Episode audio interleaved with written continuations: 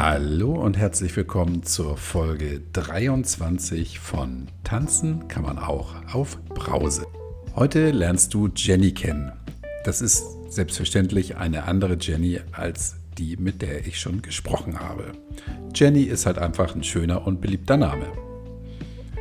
Wenn ich mich etwas anders anhöre heute, dann liegt es daran, dass ich diese Woche umgezogen bin und diese Aufnahme im neuen Studio sozusagen entsteht. Genau, ich bin umgezogen und wohne jetzt mit meiner Freundin zusammen. Zurück zu Jenny. Die Jenny ist in der Punk-Szene zu Hause, in der, wo, wie ich finde, überall sonst auch einfach sehr viel getrunken wird. Allerdings wird daraus in der Szene kein Geheimnis gemacht. Schon sehr lang hat sie sich Gedanken darüber gemacht, dass ihr Alkoholkonsum vielleicht nicht ganz so gut ist. Und bis sie dann aufgehört hat, hat es dann noch ein bisschen gedauert. Jenny sagt, ohne Alkohol auf ein Punkkonzert zu gehen, das funktioniert sehr gut. Und tatsächlich hat sie eins der besten Konzerte, das sie erlebt hat, quasi nüchtern erlebt. Du wirst heute nicht nur Jenny kennenlernen, sondern auch ihr Herzensprojekt Punkrock Nüchtern, das ich in den Shownotes verlinke. Und zudem wirst du erleben, wie ich an die Tür gehe und den Postboten aufmache, weil meine Interviews werden in der Regel grundsätzlich nicht geschnitten. Also, lehn dich zurück, ruckel die Kopfhörer zurecht. Hier kommt Jenny.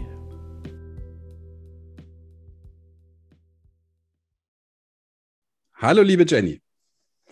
Hallo Kai, vielen Dank, dass ich hier sein darf. Danke, dass du meiner Einladung gefolgt bist. Du hast eine, du bringst eine Besonderheit mit, liebe Jenny. Und zwar bist du auf diesem Planeten der erste Mensch, der mich zu meinem neuen Thema angeschrieben hat. Damals. Stimmt. Ja, Oktober oder November war das, glaube ich. Ja, das war Ende Oktober. Ich habe nochmal nachgeguckt. Ich saß vorm Fernseher, hatte mein iPad auf dem Schoß und da kam eine E-Mail rein. Ähm, und ich dachte, was ist das denn? Wer ist denn Jenny? Und ja, ja da habe ich mich sehr gefreut. Und wir haben ja damals schon irgendwie festgestellt, wir sollten mal ein Interview machen.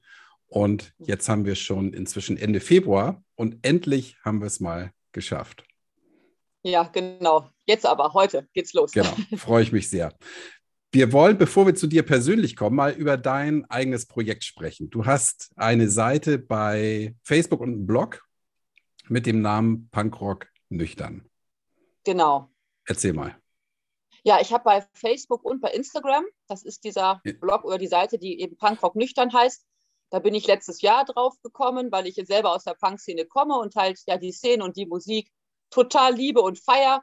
Und ähm, in dieser Szene natürlich auch, wie so überall, extrem viel getrunken wird und auch ganz, ganz viele Songs und viele Bands verherrlichen eben auch Alkohol und das sich besaufen, auch in ihren Liedern. Und ähm, dann dachte ich mir, als ich dann aufhörte zu trinken, dachte ich mir, ja, irgendwie ist das schade. Ich hatte so ein bisschen selber Angst, den Anschluss zu dieser mir so sehr geliebten Szene zu verlieren. Mhm. Dass ich dann vielleicht dann nicht mehr so, so, ja, so, einen guten, so eine gute Connection habe zu den Leuten, dass mir das vielleicht gar nicht mehr gefällt, wenn die, wenn das Publikum trinkt, wenn die Leute auf der Bühne so Alkohol verherrlichen. Ich wusste nicht, was macht das mit mir. Und habe dann gedacht, ja, okay, aber irgendwie ist mir beides so wichtig. Meine Nüchternheit ist mir mega wichtig, aber auch dieser, ja, die Punkrock, die Musik, alles, was so dazugehört, was ich damit so in Verbindung bringe. Und dann irgendwie, ich habe selber ein Coaching damals gemacht und dann kam ich mit meiner Coachingfrau auf die Idee, ja, dann, wenn es diese Szene quasi nicht so gibt, dann mache ich doch mein eigenes Ding. Und dann bin ich halt auf die Idee gekommen, mit durch Punkrock nüchtern Leute zu zeigen, die nicht trinken, aber eben dennoch oder gerade deswegen in der Punk-Szene unterwegs sind. Auf der Bühne, vor der Bühne, hinter der Bühne, wie auch immer. Und ja, diese Leute stelle ich jetzt dort vor und gebe denen auch ein Forum. Mhm. Funktioniert das denn bei Musikern, dass sie Alkohol verherrlichen und selber nichts trinken? Nee, das geht nicht, oder? Verherrlichen nicht, aber es gibt durchaus einen Musiker, also den Fisch, den habe ich schon interviewt, das ist der Sänger der Lokalmatadore, das ist so eine bekannte Punkband hier aus Mülheim-Ruhr. Ja. Der selber ist seit über 20 Jahren nüchtern Wow. Singt aber nach wie vor mit den Lokalmatadoren und auch mit seinen anderen Bands äh, Lieder über Alkohol auf der Bühne und saufen, saufen, was auch immer und hat damit überhaupt keine Probleme. Er verherrlicht Alkohol nicht, da er ja nicht trinkt und das auch nicht mhm. mehr möchte. Aber er hat überhaupt kein Problem mit, vor einem saufenden Publikum zu stehen und eben auch diese Lieder zu singen. Und das fand ich eben so spannend, solche Menschen zu befragen. Wie geht ihr damit Ja. um? Ja, spannend. Aber, aber der trinkt schon übers Trinken und trinkt selber nichts. So, habe ich richtig verstanden, ne? Er singt übers Trinken Mhm. und trinkt selber nicht. Ganz ja, genau. ja, cool. Ja, Ja. Warum nicht, ne? Ja, die Songs sind teilweise entstanden noch, als er selber noch getrunken Ja, hat. klar. Mhm. Oder werden dann eben von anderen Mitgliedern geschrieben. So, ne? Jetzt Ja. habe ich auch einen Gitarristen aus Hamburg, habe ich interviewt letztes Jahr, der selber auch nicht trinkt, wo aber Mhm. auch die Band selber auch Songs über Alkohol macht. Ja, gut, dann ist das so. Ne? Mhm.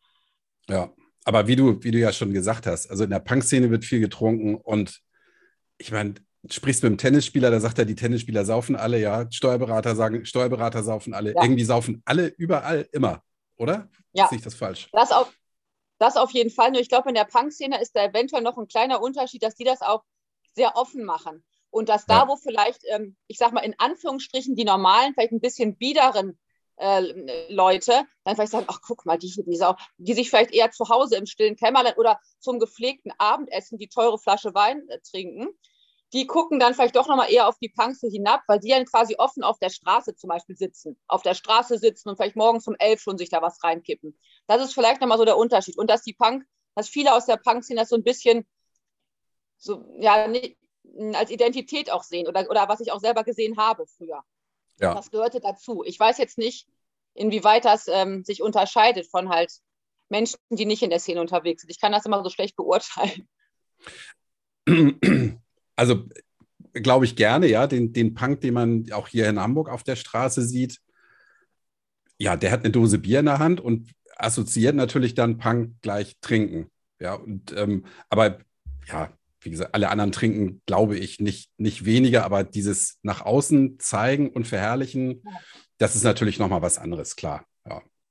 Das ist, glaube ich, der Unterschied, dass sie das halt, Mhm. oder nicht auch nicht alle, ne, aber einige es halt wirklich so offen zeigen oder auch kommunizieren oder das ist vielleicht nochmal was anderes. Das, ja, genau. Ja.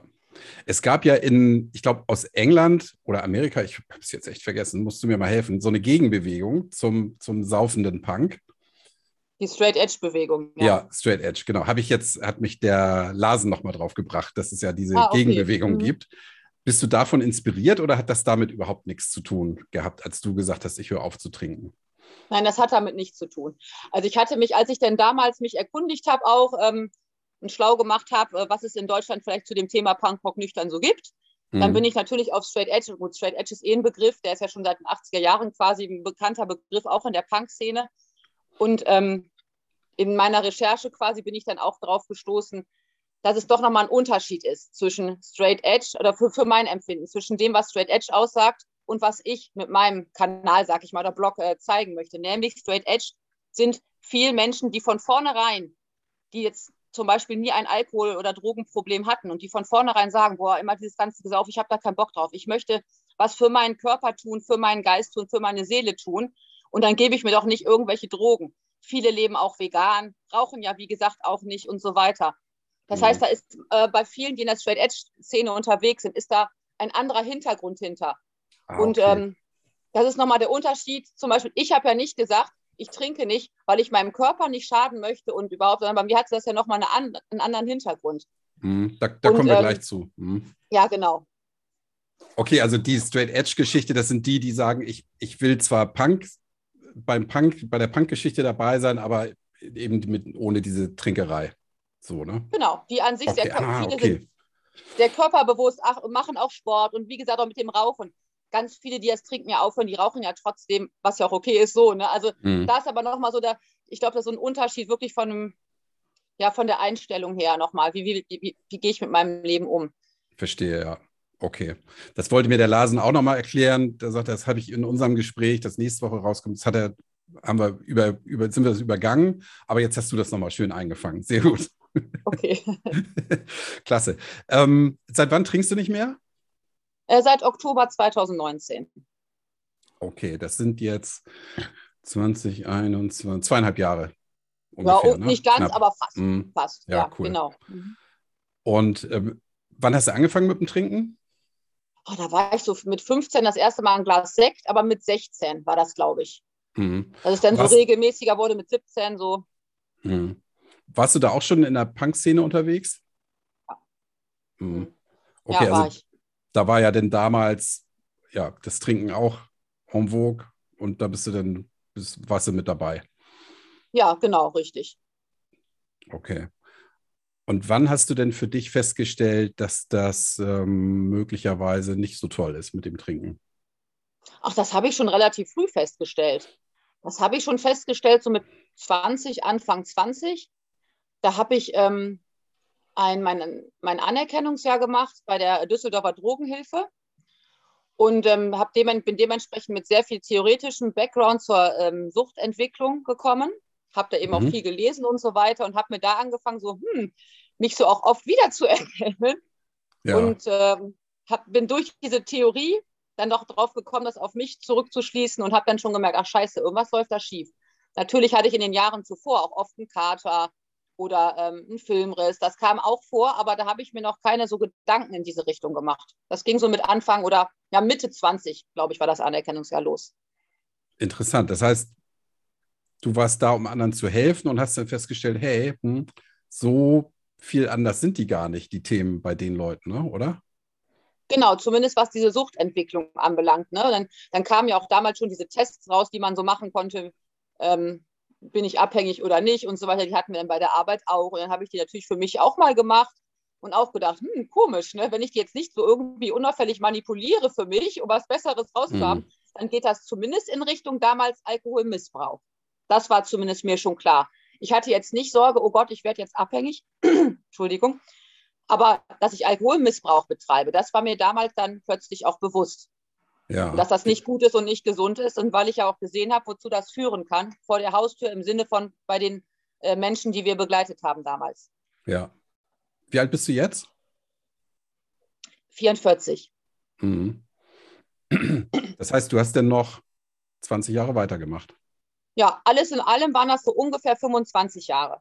Mhm. Und ähm, hast du damals mit Anfang 20 mal mit anderen Leuten darüber gesprochen, wie das so bei dir ist und, und was du darüber denkst, für, für dich persönlich?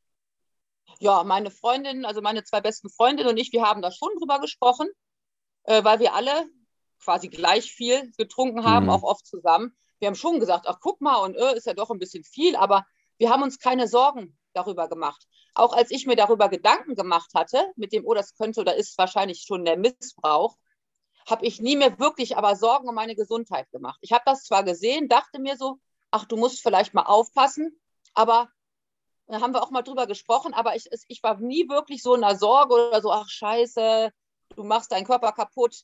Das war auch noch nicht so der Fall.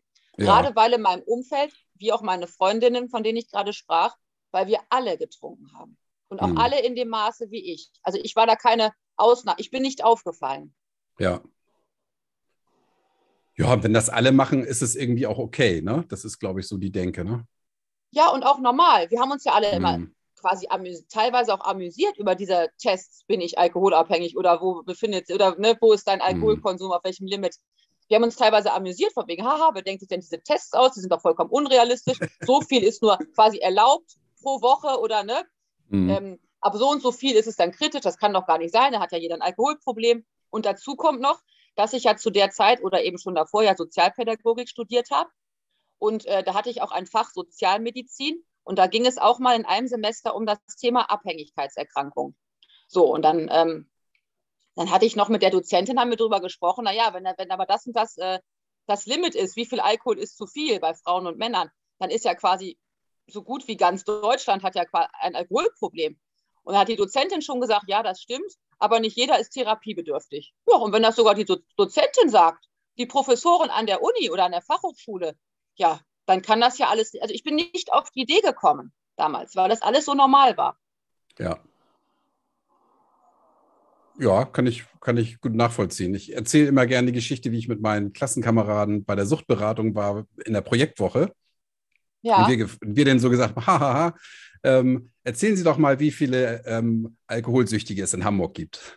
Und dann ja. sagt er, hey, Jungs, sagt er, ähm, Jungs, trinkt ihr eigentlich Alkohol? Ja, klar, ne? Ja, wann trinkt ihr denn? Ja, auf Partys. Warum? Ja, weil es lustig ist und weil die Stimmung dann hebt. Ja, sagt er, dann haben wir hier eins, zwei, haben wir schon mal vier mehr in Hamburg, als ich vorher ja. dachte. Und wir so, hä, äh, Moment mal. und dann hat er mit ernsten Worten uns damals, meine ich, mich zu erinnern, noch erklärt, wenn man Alkohol benutzt, um einen bestimmten Zustand zu erreichen, dann hat man möglicherweise schon ein Problem. Und ja. natürlich haben wir damals auch gesagt, ja, Quatsch, ne? ist ja gar nicht so. Mhm. Sehe ich mhm. heute vielleicht ein bisschen anders, aber gut, mit 15, 16, 20 ja. möglicherweise, ähm, ach, da ist man jung und hat das ganze Leben noch gedacht so vor sich. Ne? Und ja. Von daher, ja, spannend. Und da das eben auch die Dozentin so wirklich sagte, nicht jeder ist therapiebedürftig, habe ich natürlich bei mir gesagt, ja klar, ich natürlich auch nicht. Na logisch, ich gehöre ja dazu, zu denen, die nicht therapiebedürftig mhm. sind. Wenn das sogar die Professorin sagt, wir reden über Sozialmedizin im Studium, ja, hallo. Ja. Ne? So, das, ja. Ja, aber würdest du das heute anders sehen, dass Leute, die ein Alkoholthema haben, therapiebedürftig sind? Nein, das nicht. Das war ja damals noch, da gab es ja wirklich nur diesen klassischen Weg, Entgiftung, Therapie und eventuell ja ein paar Selbsthilfegruppen, gab es ja damals, diese ja. neuen ähm, Richtungen, die ja jetzt aufkommen, diese Sober-Communities und so weiter. Das mhm. gab es ja damals noch nicht. Deswegen, ich würde auch sagen, dass nicht jeder therapiebedürftig ist. Und ich finde das auch immer schwierig. Von außen kann man das eh nicht sagen. Ich glaube, da muss der Mensch, der betroffen ist, selber gucken, was brauche ich. Brauche ich eine Therapie, dann ist es okay. Wenn das dir jemand von, Augen, äh, von außen aufdrückt, denke ich, ist das schwierig. Also ich würde niemals sagen, alle sind therapiebedürftig oder nicht. Jeder muss für sich selber gucken. Aber natürlich kann man sich auch ohne Therapie aus einem aus einer Alkoholabhängigkeit, zumindest aus einer psychischen, lösen. Das geht. Ja. Hm. Ja, wann wurde das denn für dich so, dass du, dass du gesagt hast, hey, jetzt, jetzt ist echt, jetzt habe auch ich für mich erkannt, jetzt ist es einfach zu viel. Wann war das? Ich glaube, das war ähm, ähm, zwischen den Schwangerschaften oder zwischen den Geburten mein erst, meiner ersten beiden Töchter. Das war so mh, hm, mit Anfang 30, würde ich sagen. Ja. Ungefähr. Also meine erste Tochter ist geboren, da war ich 28, die zweite war ich 32, irgendwie so dazwischen, glaube ich. Ich weiß es nicht mehr ganz genau, ist schon so lange her. Tja. Also, da war, mhm. ja. Aber da war das so, wo ich dann schon dachte, äh, also irgendwie, jetzt geht es schon in so eine Richtung, gerade weil ich mich da ja so gut auskannte, mit, den, mit der Theorie zumindest von der Arbeit. Ja. Ne? ja. Und wie ging das dann weiter? Weil da fehlen ja noch zehn Jahre jetzt bis zum, bis zum Tag X, wo du aufgehört hast, ne? Dafür, äh, inwiefern, wie ging das weiter? Wie ich weiter getrunken habe oder wie ich diese Entwicklung, wie ich, wie ich Ja, diese bin? Entwicklung, weil wenn du, wenn du da schon für dich erkannt hast, das ist jetzt echt schon ein, offenbar ja ein richtiges Thema. Ja.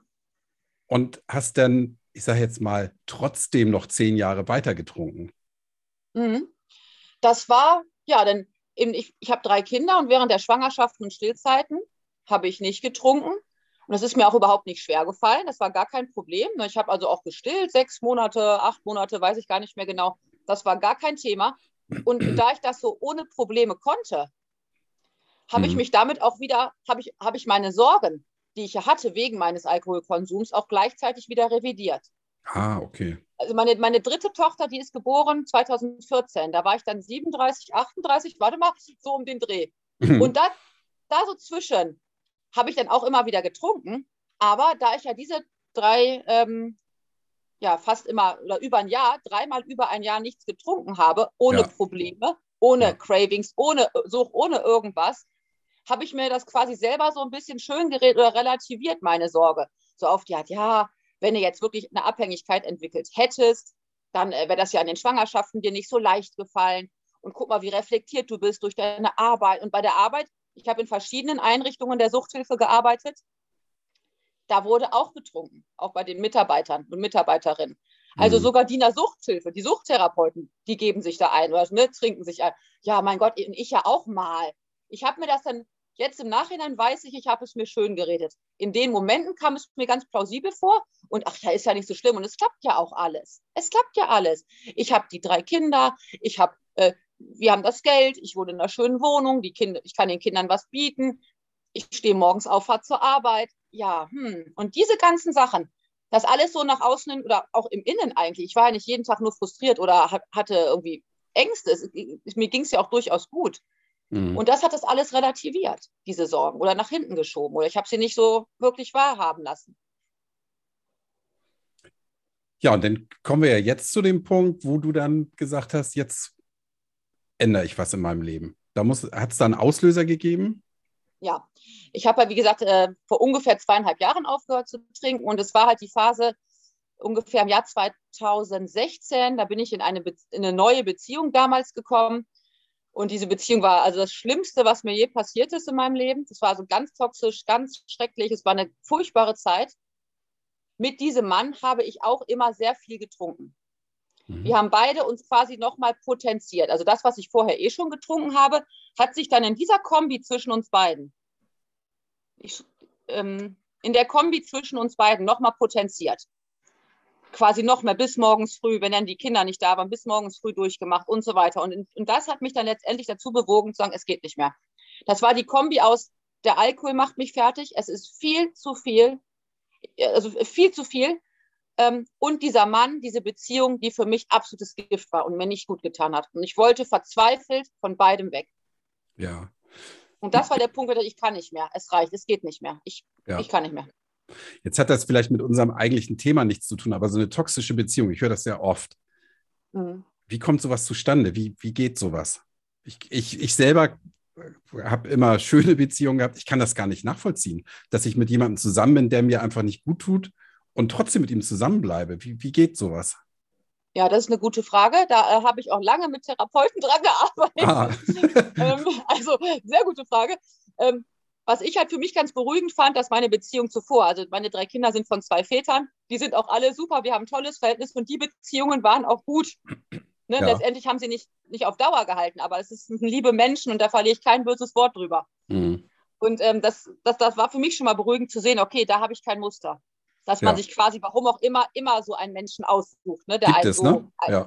Ich denke ja. Doch, Manche Menschen immer die falschen anziehen, so, ne? Offenbar. Bestimmt. Ja, ja hm. wahrscheinlich. Das wird es geben. Ja, das war halt bei mir nicht. Und das ist, äh, ich weiß, dass dieser Mensch damals in mein Leben getreten ist, wo ich schon mit meiner damaligen Beziehung und mit meinem Leben absolut unzufrieden war. Da war halt das mit dem Alkohol war mir zu viel. Ich wusste, da muss ich was ändern. Mit meiner Arbeit war ich totunglücklich in der Beziehung, wie das bei mir zu Hause gelaufen ist, war ich totunglücklich. Ein Jahr zuvor war mein Vater verstorben, da habe ich sehr drunter gelitten. Es kamen ganz viele Dinge zusammen, die mich selber unglücklich gemacht haben. Und wie aus dem Nichts kam dieser Mann. Bam. Mhm. Kam in mein Leben. So, dann kam hinterher raus, als wir dann in dieser Beziehung schon waren, dass er selber auch narzisstische Züge hat und auch Borderline diagnostiziert hat, sogar. Das heißt, bei ihm kam eine psychische Erkrankung sozusagen noch oder eine Persönlichkeitsstörung heißt das, glaube ich. ich. Also ich ja. will mich jetzt hier nicht aus dem Fenster lehnen. Mhm. Ähm, deswegen, auf jeden Fall hatte er da massive Probleme, die er quasi auch mitgebracht hat. Und das hat sich dann so potenziert. Die Probleme, die psychischen Probleme, die er mitgebracht hat und dann ich, die ich total aus meinem, total unglücklich war und aus meinem eigenen Leben einfach nur noch raus wollte, habe ihn quasi so gesehen, oh Gott, da ist quasi derjenige, der holt mich quasi aus diesem ganzen Scheiß hier sozusagen raus, im übertragenen Sinne. Mhm. Er rettet mich hier quasi aus meinem Elend ja, und dann war das so eine, bin ich da auch in so eine emotionale Abhängigkeit geraten. Da ich mich selber quasi gar nicht mehr gesehen habe, gespürt habe und auch gar nicht mehr anerkannt habe. Ich habe mich ja nur noch selber auch scheiße gefunden dann. Ich bekomme es dem Alkohol nicht hin, ich bekomme es nicht hin, einen anderen Job zu finden, obwohl ich den nicht mag. In der Beziehung zu Hause läuft alles schief, ich bin überfordert mit den Kindern. Es war mir alles zu viel. Aber statt an mir selbst zu arbeiten oder hinzugucken oder was zu ändern, habe ich es nach außen gegeben. Ah, aber der, der, der Mann jetzt von außen, der gibt mir alles, der überschüttet mich zu Beginn mit Liebe, mit Lovebombing, wie man es ja auch sagt und so weiter und so fort. Mhm. Und da habe ich alles drauf projiziert. Und deswegen war ich längere Zeit nicht in der Lage, mich von ihm zu lösen. Weil er mir quasi das, was ich im, in meinem, meinem Inneren an Leere hatte oder an Not aufgefüllt hat. Mit was auch immer. In, ne, auch wenn er auch vielleicht mir nicht gut hat. Aber es war egal. Er hat da was in mir aufgefüllt, was ich mir selber nicht geben konnte. Und so ist es mir schwer gefallen, da loszukommen. Das hast du aber in wenigen Worten sehr gut zusammengefasst. Dafür, dass du so lange dran gearbeitet hast, um das rauszukriegen. Ja, super. Vielen ja, Dank. Toll. Ja, mittlerweile geht es mir auch gut. hat auch wie lang, gedauert, ja. Wie lange wart ihr denn zusammen? Ähm, zusammen waren wir ungefähr, ich weiß gar nicht genau, ich glaube so ungefähr anderthalb Jahre, dass wir offiziell mhm. zusammen waren. Ja. Und dann gab es nochmal, ich glaube auch nochmal ein Jahr ungefähr, so ein On-Off-Ding dass wir ja. uns halt beide nicht lösen konnten mhm. voneinander. Ne? Und da ist mir eben auch der Alkohol dazwischen gefunkt, in dem, als wir mal wieder eine Off-Phase hatten und ich wusste vom Verstand her, wusste ich ja, der tut dir nicht gut, lass, mach den Kontaktabbruch, melde dich mhm. nicht wieder. Ja, und dann saß ich aber hier abends auf meinem Balkon, habe mir einen reingezwitschert, ne? Und dann irgendwann wusste ich, nach dem dritten, vierten, also nach der dritten, vierten Flasche Bier, okay, jetzt schreibst du ihn doch wieder an. Dann habe ich nämlich unter Alkoholeinfluss diesen Mann wieder angeschrieben oder angerufen. Und wir haben uns dann oft in der Nacht, nachts um eins, zwei noch getroffen. Und dann mhm. bin ich am nächsten Morgen aufgewacht, guckte neben mich, dachte so, nein, da liegt der schon wieder. Scheiße. Ob ich ja. das gar nicht mehr wollte. Also, und ich wusste halt, und deswegen habe ich dann irgendwann gesagt, ich, ich muss beides lassen. Ich wusste, wenn ich bei diesem Mann bleibe oder mich immer wieder darauf einlasse, da er ja auch so viel getrunken hat und da das Trinken ein ganz großer Hauptpart unserer Beziehung war, ein großer Bestandteil, wusste ich, wenn ich bei ihm bleibe und mich immer wieder auf ihn einlasse, wird das nichts mit der Abstinenz. Und andersrum wusste ich aber, ähm, wenn ich beim Alkohol bleibe, werde ich ihn, wenn ich betrunken bin, abends oder nachts doch wieder kontaktieren. Ah, und da hm. war für mich klar, um von beiden wegzukommen, muss ich beides lassen und zwar sofort. Beides auf einmal. Ja, und dann kam der Radikalentzug quasi. Wow. Und hast du dich erst getrennt und dann nichts mehr getrunken oder andersrum? Zeitgleich doch nicht. Das geht ja gar doch, nicht. Doch, das war ungefähr. Echt? Wie gesagt, dieses On-Off-Ding ging ja noch ja. ein Jahr. Ne? Das mhm. heißt, das ging ja immer noch hin und her. Dann wollte er mal, dann wollte ich mal und wie auch immer. Und mhm. ähm, fürs Bett hat es gereicht, für mehr nicht, so auf die Art. Ne? Ähm, ähm, ja, das, nee, das, das war beides zeitgleich. Ich äh, hatte an, an einem Mittwoch, habe ich abends hier noch, ähm, Mittwoch sind die Kinder immer nicht da, habe ich abends hier getrunken auf dem Balkon. Und dann haben wir auch irgendwie noch geschrieben. Und ähm, dann war aber auch schon klar, er wollte auch nicht mehr, ihm hat das jetzt auch gereicht, er will keinen Kontakt mehr. Aber das haben wir irgendwie zehnmal gesagt in dem ganzen Jahr. Insofern mhm. wusste man immer nie, wann es jetzt wirklich soweit ist. Und dann habe ich an dem Donnerstag verkatert noch, irgendwie haben wir noch kurz telefoniert und ähm, haben uns mal wieder tränenreich äh, verabschiedet. Also da war, haben wir uns dann verabschiedet, das war es jetzt, kein Kontakt mehr. Und ich habe dann gesagt, okay, jetzt ist Schluss. Jetzt haben wir uns verabschiedet, ziehst du es durch, du trinkst nicht mehr und kein Kontakt mehr. Ja, und das ist dabei geblieben. Das war dann der 10. Oktober 2019, als ich das letzte Mal mit ihm gesprochen habe und mein erster Tag ohne Alkohol. Krass. Ja, toll. Glückwunsch. Ja. Zweimal Glückwunsch. Danke. Ja, absolut, absolut. Ich bin auch mega happy darüber. Ja. Und wie war das dann mit dem nicht mehr trinken? Die ersten Tage, Wochen? Das war überhaupt kein Problem. Das Gute war, dass ähm, ich dann irgendwie am Wochenende danach mit den Kindern sind wir direkt nach Gran Canaria, was heißt direkt, war geplant, nach Gran Canaria geflogen. Da war ich dann eh abgelenkt und da ich ja auch ähm, alleine war mit den Kindern, alleine irgendwo weg, da habe ich, hab ich nie getrunken, das habe ich nicht gemacht. Auch, mhm. ne, da muss irgendwer muss ja auf die Kinder aufpassen. Das war überhaupt kein Problem. Schwierig wurde das dann erst nach ein paar Wochen, ja, vielleicht so nach einem Monat, zwei Monaten. Dann wurde das bei mir erst schwierig, als dann die Wochenenden kamen und ich dann zu Hause saß und ich immer wusste, ach, der Ex, der hängt jetzt irgendwo und macht Party und ich nicht. Und ja, das war halt bei mir alles so, ich habe dann halt beides vermisst. Ne? Ich habe vermisst, mit diesem Mann Party zu machen, dann dieses wegzugehen und dann war ich auch neidisch, der macht das jetzt und ich nicht. Also die ersten Wochen waren nicht schlimm, aber danach wurde es schlimm. Ja, und wie, wie hast du dir da geholfen in den Momenten dann? Ich habe es erstmal, ähm, habe ich ausgesessen. Hm. Ich wusste ja, wie gesagt, ich wusste ja, ähm, es geht vorbei, man muss durchhalten. Ich habe es erstmal nur ausgesessen. Also es gibt ja auch viele Tipps, dass man sagt, ach, ablenken oder ähm, am Abend eine andere Abendgestaltung. Das war, war für mich, hat das nie funktioniert. Ich wollte keine andere Abendgestaltung, ich wollte saufen. Ja, ich wollte nicht da sitzen ja. und malen oder stricken und in die Badewanne, auch wenn ich das gemacht habe. Natürlich habe ich andere Sachen mal gemacht. Trotzdem hatte ich Suchtdruck.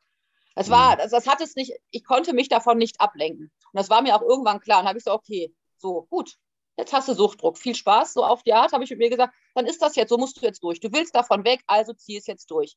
Ich habe das wirklich teilweise ausgesessen. Ich habe das ausgesessen und weil ich auch wusste, am nächsten Morgen ist es, spätestens am nächsten Morgen ist es vorbei und du bist froh. Ne, das war mir klar. Und dann habe ich mir aber auch Unterstützung geholt. Ich wusste natürlich ja durch meine Arbeit in der Suchtberatung und so weiter, was es so für Möglichkeiten gibt. Und habe dann mal im Internet angefangen zu googeln und dachte mir, ja, so eine Online-Gruppe wäre ganz cool. Ich hatte auch überlegt, ob ich, also nach einer Selbsthilfegruppe habe ich dann geguckt. Ja. Für mich.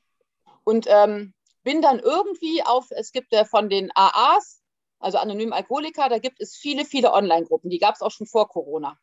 Und dann bin ich da in so einer Online, ich weiß gar nicht, wie die hieß, ich glaube Beginner hießen die, für Anfänger, die frisch nüchtern sind, gab es eine Gruppe, mhm. wo man dann quasi ähm, per Mail Kontakt mit den anderen Teilnehmerinnen hat.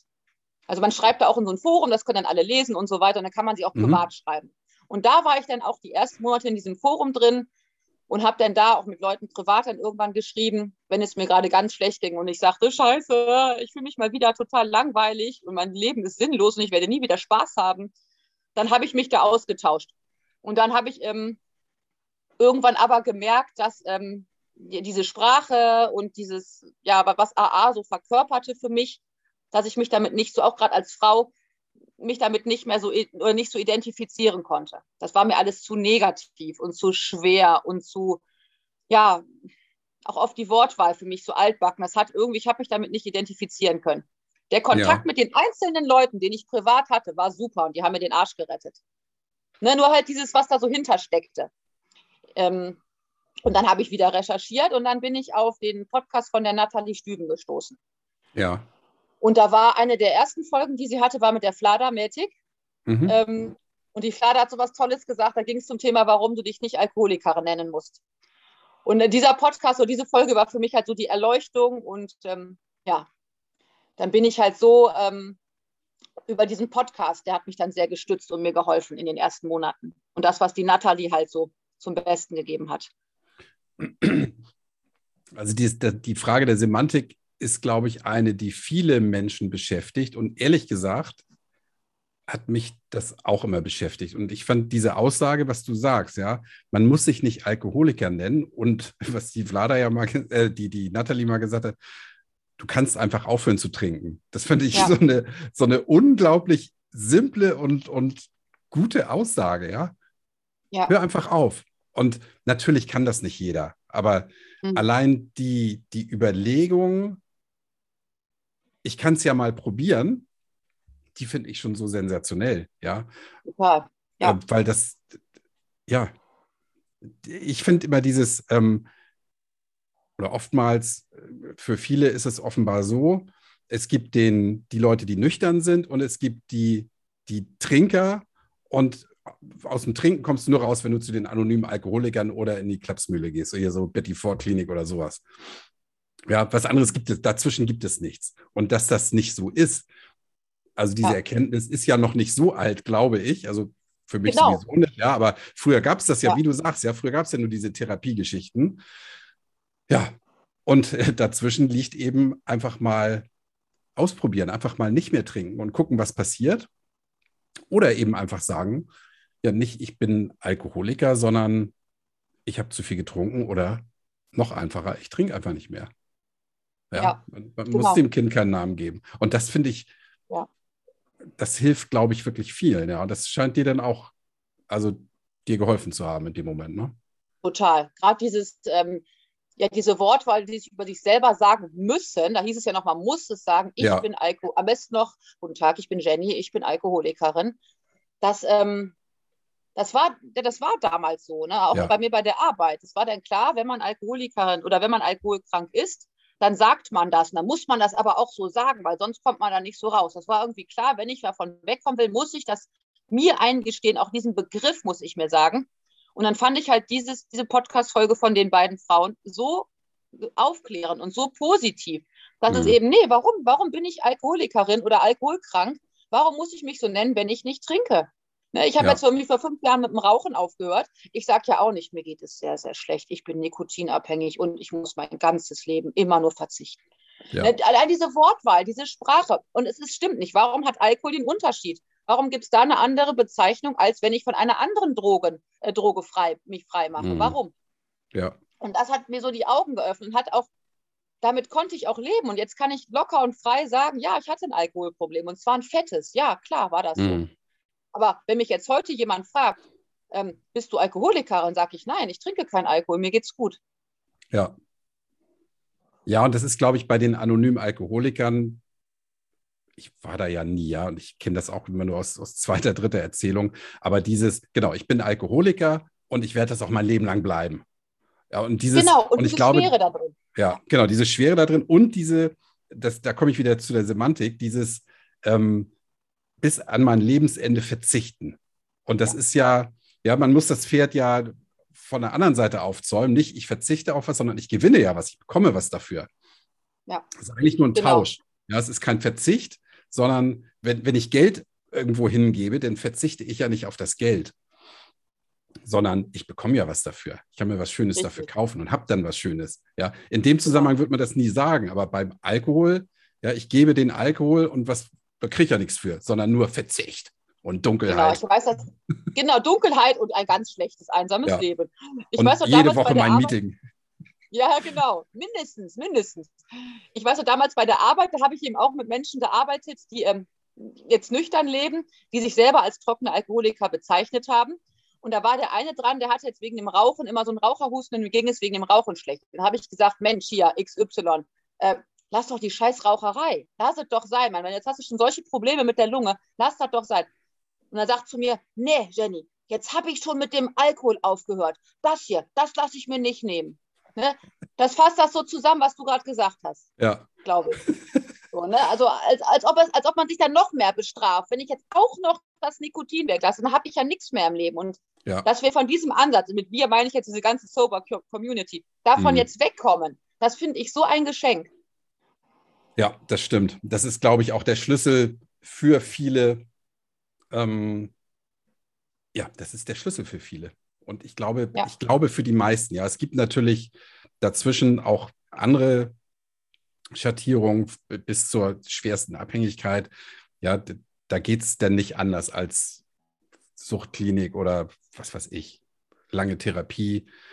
Aber allein diese, dieses Zwischen, diese, diese Grautöne dazwischen, dass man da nicht sagen muss, ich bin jetzt das eine oder ich bin das andere, sondern ja, bin halt ich und, und löse das mit einer anderen Wortwahl für mich. Ja, genau, richtig.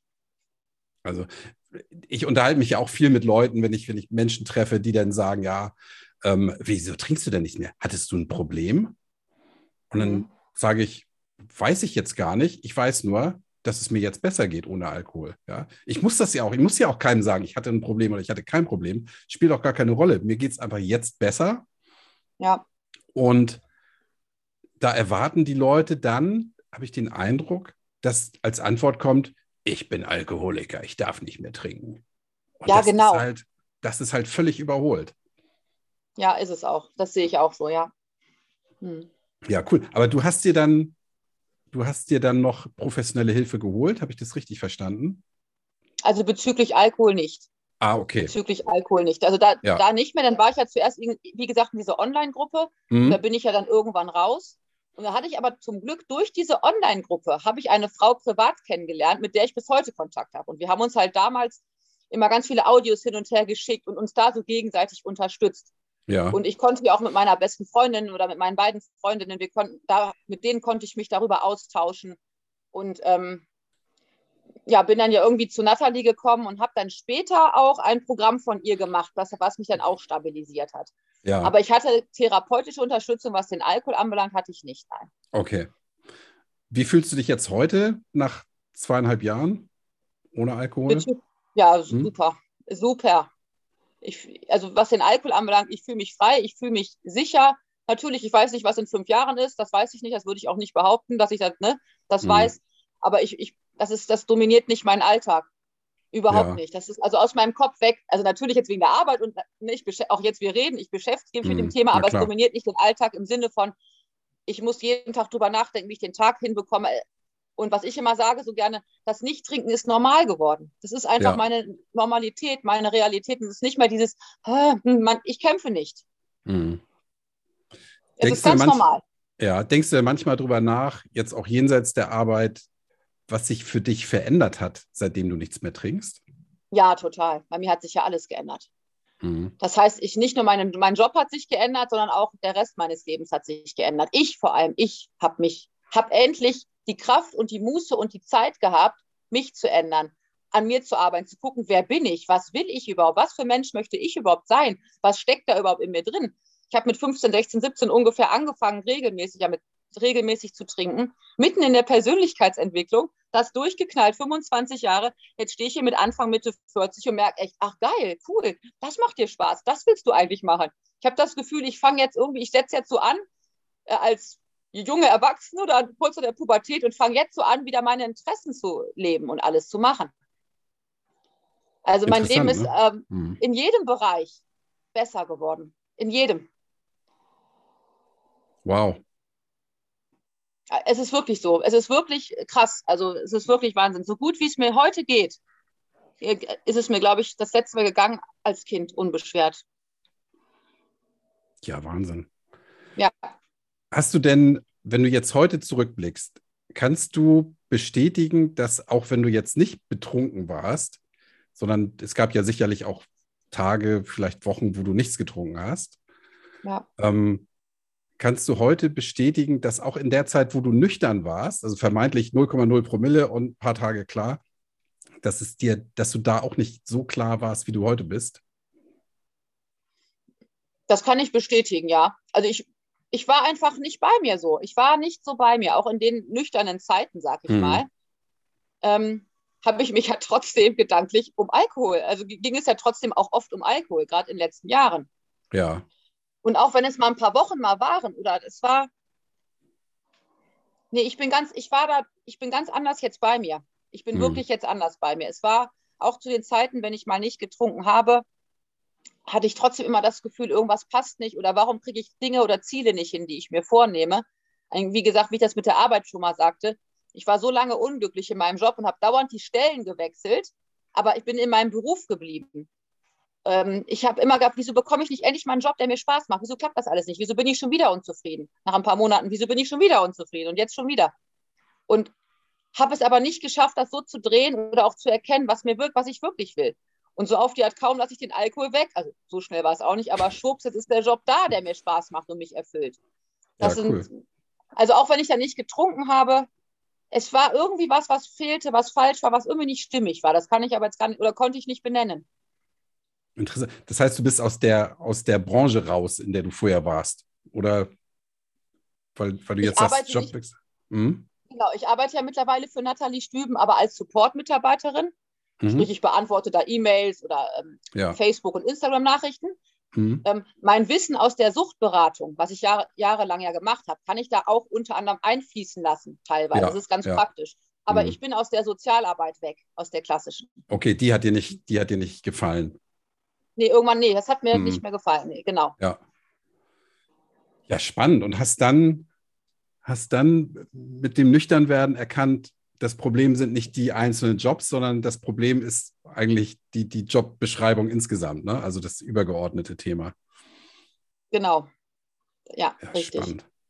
Und eben ähm, auch, ja, genau. Interessant, ne? Was das, was das für, was das für Wandlungen mit sich bringt. Und dann habe ich mich ja auch getraut, dann habe ich ja gekündigt, ohne einen Job zu haben. Dann bin ich ja bewusst in die Arbeitslosigkeit gegangen, dann irgendwann. Da habe ich ähm, so nach neun Monaten Nüchternheit habe ich gesagt, ich habe die Schnauze voll, ich kann in dem Job nicht mehr, ich mache das nicht mehr. Jetzt habe ich quasi schon diesen Mann hinter mir gelassen, habe den Alkohol gelassen. Ich, jetzt mache ich nicht weiter, mache mich mit dem Job weiter unglücklich, mache ich nicht mehr. Und dann habe ich gekündigt. Ja, und dann war ich erstmal arbeitslos. Und das war super. Damit will ich nicht sagen, hey, geht alle in die Arbeitslosigkeit, alles toll. Aber ja. ich will damit nur sagen, man kann auch mutig sein und sich trauen, weil es passiert einem nichts. Natürlich war das Geld knapp, ja, okay. Aber ich meine, wer sich auskennt mit Sozialarbeit, weiß, wir verdienen da auch keine goldene Nase. Also insofern, ja. weil der, unter, der Fall war jetzt nicht so tief. Mhm. Und das war so gut. Diese Arbeit, diese paar Monate, die ich arbeitslos war, die waren super. Die haben mir, ich habe ein Coaching angefangen. Ich habe was für mich getan. Ich konnte, hatte Zeit und Muße, in mich zu gehen, an mir zu arbeiten, zu gucken, was will ich, wo will ich hin. Dann habe ich mir einen Hund gekauft. So geil, ich habe endlich Zeit für einen Hund. Das wollte ich als Kind schon immer, so ein Kindheitstraum. Mhm. Und ich weiß, früher Hätte ich gesagt, ein Hund? Niemals. Ich stehe ja nicht Sonntagmorgens im Winter irgendwie mit Kater auf um 7 Uhr und gehe Gassi, ich bin nicht bescheuert. Und jetzt, ja, geil. Ähm, und solche Sachen, also, ja. Tja. Das ist crazy, ne? Wie, ja. wie, wie hat sich das Verhältnis zu deinen Kindern geändert, seitdem du nicht mehr trinkst? Mein spontaner Impuls ist zu sagen, gar nicht. Aber das ist, äh, ähm, wie hat sich das geändert? Ich kann das schwer sagen, weil ich behaupte zu sagen, dass die Kinder von der ganzen Trinkerei nicht viel mitbekommen haben. Weil ähm, da ich ja getrennt lebe von den Vätern, waren die Kinder oder sind die Kinder alle zwei Wochen am Wochenende nicht da und auch in der Woche schon mal nicht. Und da habe ich natürlich diese Zeiten dann bewusst genutzt, um mich abzuschießen. Mhm. Ne, ich habe auch schon, ich habe auch mal, ich habe auch getrunken, wenn die Kinder hier waren, dann war ich auf dem Balkon und wenn die dann im Bett waren, also ich war immer ganz schnell ins Bett, das war mir schon sehr wichtig, sollen jetzt aber auch schnell schlafen und ja nicht ah. nochmal aufstehen. Ja? Mhm. Das wollte ich um Gottes Willen nicht. Äh, dann habe ich hier auch mal was getrunken, aber das war dann nicht so ausatmen oder ausschweifend wie an den Wochenenden, wo die nicht da waren. Deswegen nehme ich mir raus zu behaupten, äh, die haben davon nicht viel mitbekommen. Das war auch nie Thema so zwischen uns. Aber was ich weiß und was sich verändert hat, ist natürlich meine Einstellung zu den Kindern im Sinne von, ey, wie geil, ich plötzlich gerne was mit euch mache. Und ah. wie schön das ist, sonntags morgens um acht im Regen, in der Kälte mit meiner kleinen Tochter und dem Hund spazieren zu gehen. Juhu! Ich habe hm. natürlich wieder mehr, mehr Freude, was mit zu ihnen unternehmen und muss nicht gucken, dass ich irgendwie dass ich morgens mit denen irgendwo hinfahre, wenn ich was versprochen habe und dann kann ich nicht, weil ich habe doch einen Kater oder äh, ich habe noch eine Fahne, hoffentlich riecht das keiner beim Autofahren. Sowas fällt natürlich alles weg. Deswegen wird das Verhältnis insofern besser geworden sein, als dass ich jetzt natürlich entspannter mit den Kindern bin und mich sehr auf sie freue und auch die Zeit mit ihnen genießen kann und das nicht oft als Last empfinde oder als, ähm, ja, als, oh, jetzt musst du dich ja um die kümmern, aber willst du eigentlich lieber im Bett liegen uh, ich will aber abends schon lieber trinken, warum sind die noch wach? Das sind ja so meine Gedanken gewesen. Ne? Und die sind natürlich weg, diese Gedanken. Und das ist natürlich mega. Das ist ein wichtiger Punkt. Das höre ich auch oft. Ja, dieses abends bloß schnell, dass die Kinder ins Bett kommen, dass ich Zeit für mich habe und die Pulle aufmachen kann. Genau. Und deshalb ja, war, natürlich, war die Frage falsch formuliert. Ja, wie hat sich das Verhältnis zu deinen Kindern verändert? Eher so, wie hat sich dein, deine Sicht auf die Kinder verändert und wie ja, wie gehst du mit deinen Kindern um? Also du bist geduldiger, du freust dich mehr auf die Kinder. Also klar, bist ja. du die vorher auch gern um dich rum gehabt haben, aber auch gerne, auch gerne, wenn sie denn nicht da sind. Also wenn sie denn, wenn ja. sie denn schlafen oder mh. Hm, das ist ganz spannend, genau. ne? Und allein morgens was mit denen zu unternehmen. Also die Große ist 16, die hat keinen Bock, aber, aber mit den anderen dann wirklich schon was zu machen und rauszugehen, einfach fit zu sein, für sie da zu sein, allein da sein zu können. Ja. Auch wenn die vielleicht sagen, ich habe keinen Bock, ich möchte lieber noch eine Stunde im Bett gammeln. Ja, umso besser. Aber theoretisch, ich, Mutti ist fit und mhm. wäre da, weißt du, so theoretisch. Ja. Das ist halt so toll. Und wenn die Kinder sagen, wir stehen nicht auf, sage ich, super, geil. Dann lege ich mir auch nochmal hin. Ja, Aber genau. dann eben alles freiwillig und aus dem Positiven, aus Freude heraus und nicht aus diesem Mangel und aus diesem Negativen raus. Das hat sich so gedreht. Ja. Mhm ja, ich, ich finde das immer wieder faszinierend, weil die Aussagen sind, ich will fast sagen, deckungsgleich. Ja? Ich, ich habe noch keinen erlebt, der sagt, nee, da hat sich gar nichts geändert. Also, ja. Ja, und wenn die Kinder älter sind, dann kriegen die natürlich auch mit, dass da bei Mutti oder Vati irgendwas äh, schief hängt. Auch wenn sie es vielleicht gar nicht benennen können, aber genau. ähm, wenn Mutti oder Vati plötzlich besser drauf sind, das kriegen die natürlich schon mit. Ja? Und das meine ich nämlich auch, genau. Die wissen natürlich nicht, woran es liegt jetzt genau. Also, dass jetzt nicht sagen, oh Gott, meine Mutter hat ein Alkoholproblem, da stehen immer die Pullen Nein, rum. Aber nee, dass, dass sie halt merken, irgendwie hat sich da was verändert. Ne? So vom, ja. von der Ausstrahlung oder von was auch immer. Ne? Wie du sagst, ja. ein Gefühl kriegen die natürlich. Mhm. Ja, ich glaube, auch Kinder können, und das ist auch gut so, diesen Link gar nicht herstellen von Laune am nächsten Morgen zu Alkohol. Ich glaube, das können Kinder nicht. Das, oder ja, behaupte ich, ich mal. Kein, ich weiß es nicht. Ich, ich weiß es auch nicht, aber. Größere bestimmt, aber ich weiß, hm. da bin ich jetzt nicht bewandert genug. Nee, ich auch Ahnung nicht. Von. Nee, nee, nee. Aber zumindest andersrum gesehen merken die Kinder eben, wenn es besser wird oder wenn, wenn, sie, wenn sich da zum Positiven was ändert. Und das finde ich ist eine wesentliche Aussage. Ne? Vor allem, was bei mir dann noch dazu kommt, ist eben mit dem Hund, wo sich ja die ganze Familie drüber freut natürlich. Mhm. Weil ich ja immer sagte, ich kaufe doch keinen Hund, so eine Scheiße. Also so habe ich es jetzt nicht gesagt, aber mhm. gedacht. Ne? Und aber auch mit der Arbeit, dass ich immer sagte, oh, morgen ist Montag, du musst arbeiten. Oh nee, und arbeiten. Und oh, ich war bei ja. der Arbeit. Und ich habe so einen Stress, ich stehe immer am Stau und ich habe so das haben die Kinder natürlich mitbekommen. Und jetzt sage ich immer, oh, wie cool, ich kann arbeiten. Geil, Wochenende arbeiten. Ja, ja. her damit. Allein mhm. dieses den Kindern dadurch mitzugeben, ne? Alle, ja. ja was Positives halt. Ja. Ja, auch so eine positive Grundeinstellung, ne? wenn, wenn genau. die da ist. Das finde ich ja. auch toll, ja. Ähm, was sagen denn deine, deine Freundinnen und Freunde dazu, dass du nichts mehr trinkst? Wie ist das bei denen angekommen? Ja, mittlerweile ist es ja normal und ganz selbstverständlich. Hm. Und ähm, zu Beginn war das so, als ich damit angefangen habe, habe ich ja vor allem mir selber nicht vertraut. Ich dachte mhm. mir, ja, nüchtern, natürlich. Ne? Der tausendste Versuch so auf die Art schaffst du sowieso nicht, du dummer, dummer Loser. Das mhm. war ja klar, so habe ich ja mit mir gesprochen. warum soll es diesmal klappen? Aber dann, also dann habe ich, ich habe denen erstmal gesagt, ähm, das gute Argument war ja wegen meinem Ex. Ich habe gesagt, ich trinke jetzt nichts.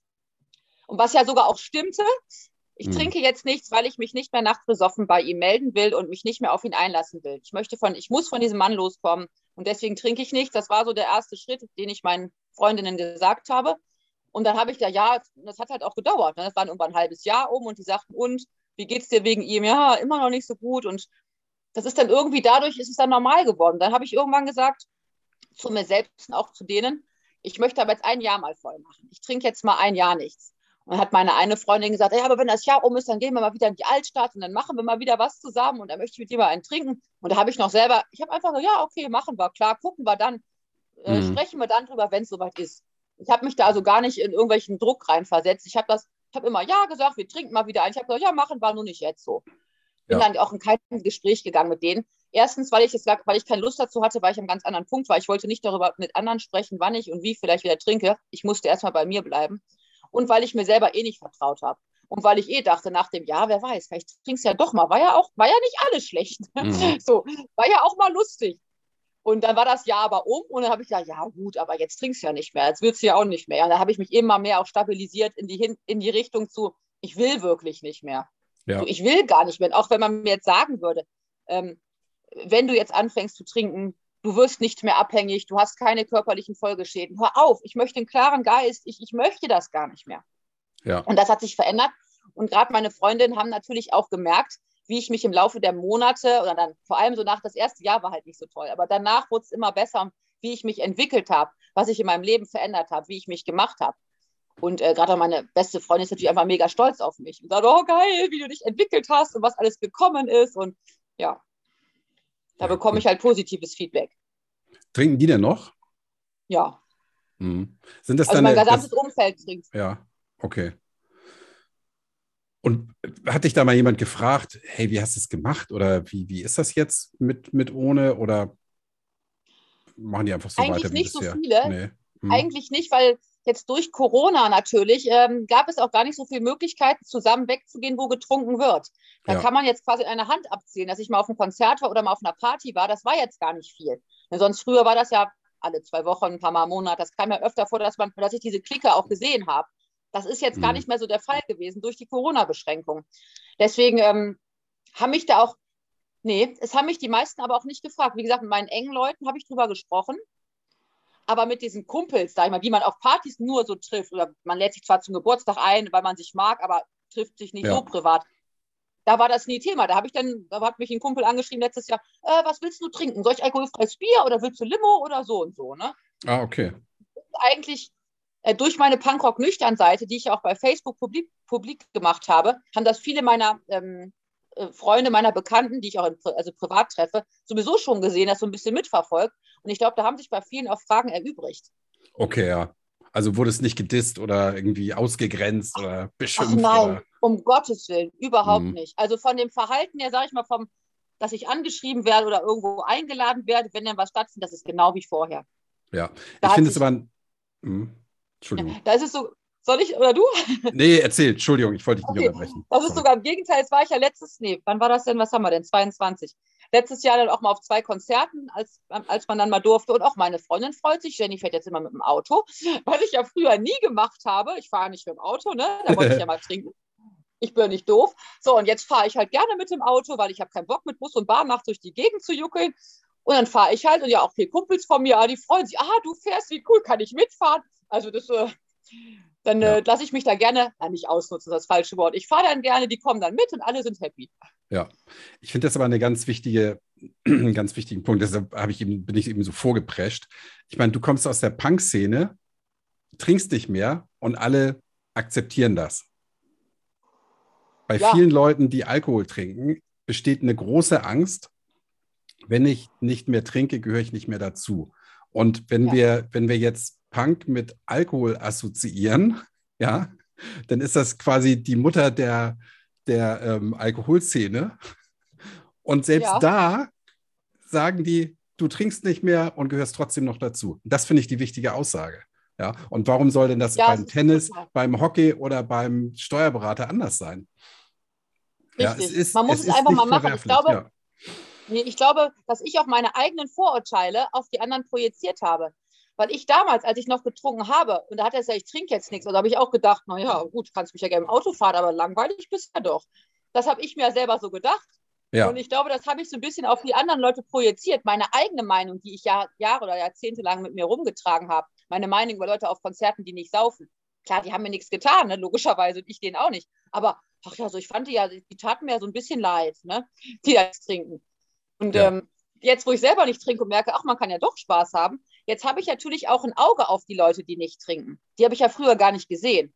Jetzt ja. merke ich vielleicht, oh, meine Freundin, die ich mit dem Auto mitnehme, wie? Warum trinkt die denn nicht ihre 10, 15 Bier beim Konzert? Wie, die trinkt nur drei? Hä, wie macht die das denn? Das äh, hätte ich ja früher gar nicht gesehen. Oder ich hätte sie animiert, oh, ich hole noch einen, wir trinken noch einen, noch einen, noch einen. Da war ich ja so oft die Antreiberin. Ja. Ähm, jetzt merke ich halt, ach guck mal, die trinken vielleicht alle gar nicht so viel. Ja. Oder ich sehe auch bei Konzerten mal welche, die stehen da mit dem Wasser. Das fällt mir heute aber erst auf. Darauf, das habe ich früher nicht gesehen. das ist lustig, ne? Ja. Wie sich so das, der ja. Fokus irgendwie verändert. Das ist interessant, ja. Ja, und vor allem, ich sehe das ja auch bei Facebook. Da, da habe ich ja fast 700 Follower bei der Seite. Das ist ja schon eine Menge.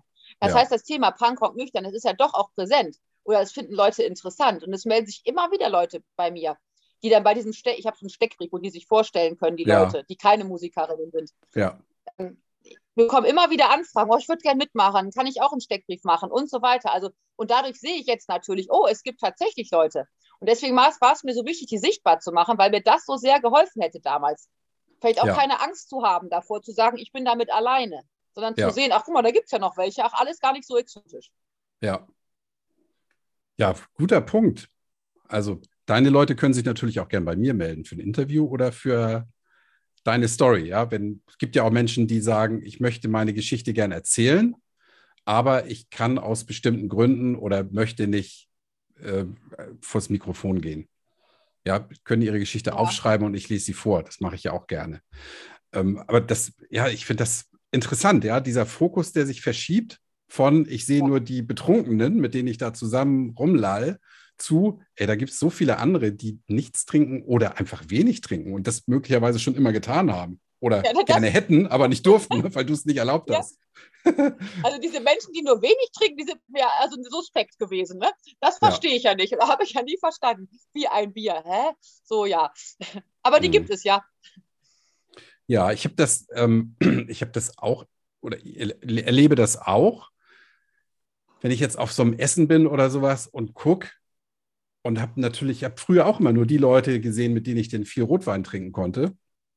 Und heute oh. sehe ich, ey, da sind drei kommen mit dem Auto, zwei trinken ein Glas und trinken zwischendurch irgendwie literweise Wasser. Ja, und die Leute, die, die wirklich viel trinken, das sind dann von 20 Leuten, sind das vielleicht drei oder sowas. Ja. So viel, so viel sind das nicht. Ja. Ja, da verschiebt sich so ein bisschen die Wahrnehmung, ne? Ja, ist wirklich so. Ja, das war. Mh. Wir hatten jetzt ein Familientreffen, da gab es gar keinen Alkohol. Mhm. Also es gab Alkohol, aber keiner wollte den. Das fand ich irgendwie auch ganz lustig. Ja. Ähm, vielleicht ist ja, es klasse. auch die Zeit, ja. Also, dass es einfach ja. möglicherweise weniger wird. Und ich glaube, durch Corona sind viele, viele Gesellschaften natürlich irgendwie eingeschlafen oder, oder haben nicht stattgefunden, dass die Leute dann manche weniger, manche mehr getrunken haben. Also die Statistik sagt ja, insgesamt wurde in Deutschland ein bisschen weniger getrunken in den letzten zwei Jahren. Tja. Allein schon durch, durch das Wegfall dieser ganzen Großveranstaltungen, Fußball und sowas, ne, wo ja auch viel, ja. viel getrunken wird. Mhm. Ja, ich finde das wirklich, wirklich spannend, dass gerade du bestätigen kannst, man ist als jemand, der nicht trinkt, nicht aussätzig oder irgendwie plötzlich nicht mehr, nicht mehr gern gesehen. Nee, überhaupt nicht. Also es ist wirklich nicht so. Man muss wirklich keine Angst davor haben. Also wenn das der Grund sein sollte, zu hadern, ob man mit dem Trinken aufhört oder nicht, kann ich nur sagen, hört auf. Äh, ja. Das ist ähm, mit den richtigen Leuten und ähm, da wird man nicht irgendwie aussätzlich behandelt. Ja, mein Sohn hat mal die Frage formuliert, mein Sohn ist zehn, ja, der hat die Frage formuliert, gibt es eine Sache, die du mit Alkohol besser fandest als jetzt ohne? Nein. Also auch so ein, so ein fieses Punkkonzert, würdest du nein, sagen? Um Gottes Willen. Nein, nein. Ne? Da kann ich eine ganz kurze Geschichte, die geht auch wirklich schnell. Da war ich beim Dritte Wahlkonzert, Dritte Wahl, eine Rostocker Band, absolut geil. Ähm, da hatte ich, warum auch immer, weiß ich gar nicht, ich glaube, ich nur zwei, drei so kleine 0,3er Bier getrunken. So, also für mich war das damals nichts. Ich habe davon nichts gemerkt. Mhm. also so, ich war quasi nüchtern, aber hatte ja. was getrunken. Ich wollte nämlich nicht auf Klo gehen, weil ich wusste, wenn ich jetzt richtig anfange, immer auf Klo rennen, verpasse ich die ganzen guten Songs und bin deswegen nämlich immer äh, vor der Bühne geblieben. Und das war eines der geilsten Konzerte, die ich je erlebt hatte, weil ich eben bewusst alles mitbekommen habe die Lieder mitsingen konnte und eben nicht ähm, raus musste. Und vor allem der nächste Morgen war toll. Ich konnte mich äh, nicht nur an die Setlist erinnern, sondern auch noch an die Vorband. Und das war einfach ein mega geiles Erlebnis. Gerade bei Konzerten brauche ich das nämlich gar nicht. Spannend. Du musst jetzt mal weiterreden. Ich muss mich gerade zur Tür, da kommt der Postbote. Ach so, ja, dann, dann lass den mal rein.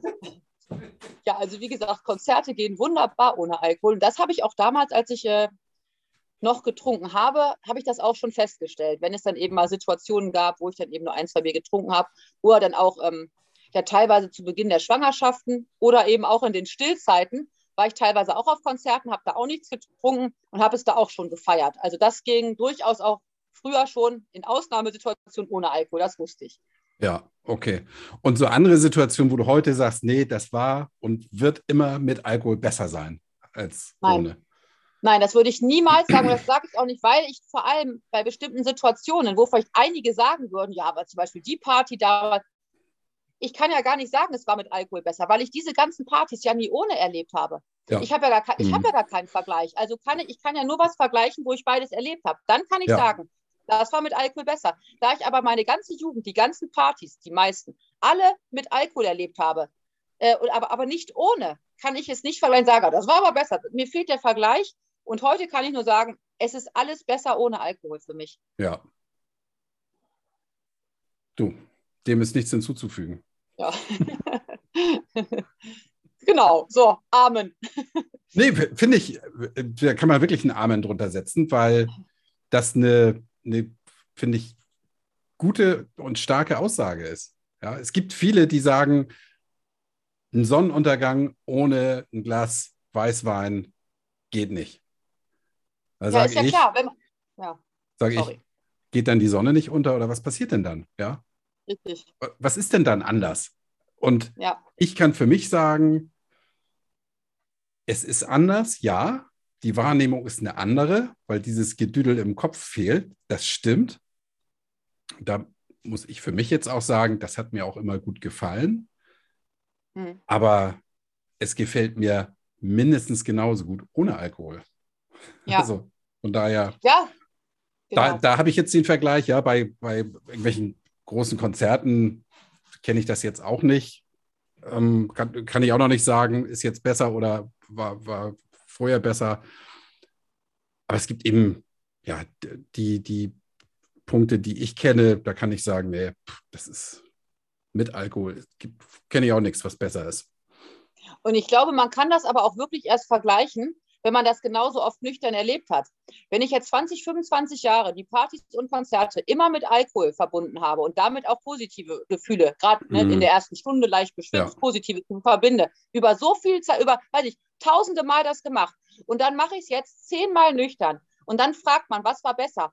Ich glaube, das ist schwierig zu vergleichen. Da muss ja, man auch erstmal die ganzen Jahre, glaube ich, auch wirklich so sagen, um dann am Ende des Lebens sagen zu können, ach ja, das war doch besser, so ja. nüchtern und so weiter. Und vor allem, wenn ich dann weiterspinne und denke, wie ist denn der nächste Morgen? Was war denn da besser? Ja, dann ist aber ganz mhm. schnell das nüchterne Leben besser. Ja, genau. Spätestens da. Ja, das finde ich ja auch. Man darf denn nicht nur das eine Kapitel sehen, sondern man muss das ganze Buch betrachten. Ne? Und ähm, ja. Das ist eben so, genau. Ein, ein, Rausch besteht nicht nur aus der halben Stunde, wo man sich leicht bedüdelt und gut fühlt, sondern auch an dem, ja, was, was danach denn kommt und was ja. das alles mit sich bringt. Und was es insbesondere, da, da, bin ich ja ein Verfechter davon, das immer wieder zu sagen, was das auch langfristig mit einem macht. Ja. Ja, genau. Dieses, dieses Benebelte im Kopf, jetzt, wo du sagst, ey, ich habe plötzlich ganz andere Gedanken und komme auf andere Ideen, das ist eben ein Punkt, der ganz oft, glaube ich, außer Acht gelassen wird. Den finde ich mhm. ganz, ganz wichtig und entscheidend. Und das ist ein Prozess, der eben nicht am nächsten Tag anfängt, sondern über Wochen oder Monate und bei manchen vielleicht sogar auch erst über Jahre. Aber das ist, das ist ein Prozess, auf den man sich wirklich freuen kann. Das ist eine Entwicklung, ja, die, die, von alleine kommt und auf die sich jeder freuen kann. Ich kann es für mich bestätigen, ähm, dass das, ich möchte es nicht anders haben. Ja, genau. Hm. Ja, cool. Gibt es noch, ich ahne, was du sagen wirst, aber gibt es noch einen Punkt, den du unserem Hörer mit auf den Weg geben möchtest? Du ahnst, was ich sagen werde. Ich ehrlich gesagt gerade nicht, was ich sagen möchte. ähm, nee, ich kann nur sagen, an diejenigen, die aufhören wollen zu trinken, macht es, probiert es. Es gibt wirklich für jeden eine Möglichkeit und einen Weg. Also selbst ich habe es geschafft, was ich nie gedacht hätte. Ja. Und äh, einfach losgehen und wirklich Tag für Tag und ja, es ist auch einfach, das Leben ohne Alkohol ist einfach viel, viel geiler. Und ich, das war die beste Entscheidung meines Lebens. Ja. Schönes Schlusswort. Eine Frage habe ich noch. Was ist dein Lieblingsgetränk, dein aktuelles? Äh, Wasser. Ich trinke Wasser. Okay. Wasser und Tee. Da bin ja. ich sehr unspektakulär. Okay. ich danke dir fürs Gespräch, für diese tolle Stunde. Jenny, ja, ich danke dir. Dann sage ich wir halten mal die Aufzeichnung hier an und sprechen gleich noch weiter. Okay, danke schön. Ciao, tschüss. Tschüss.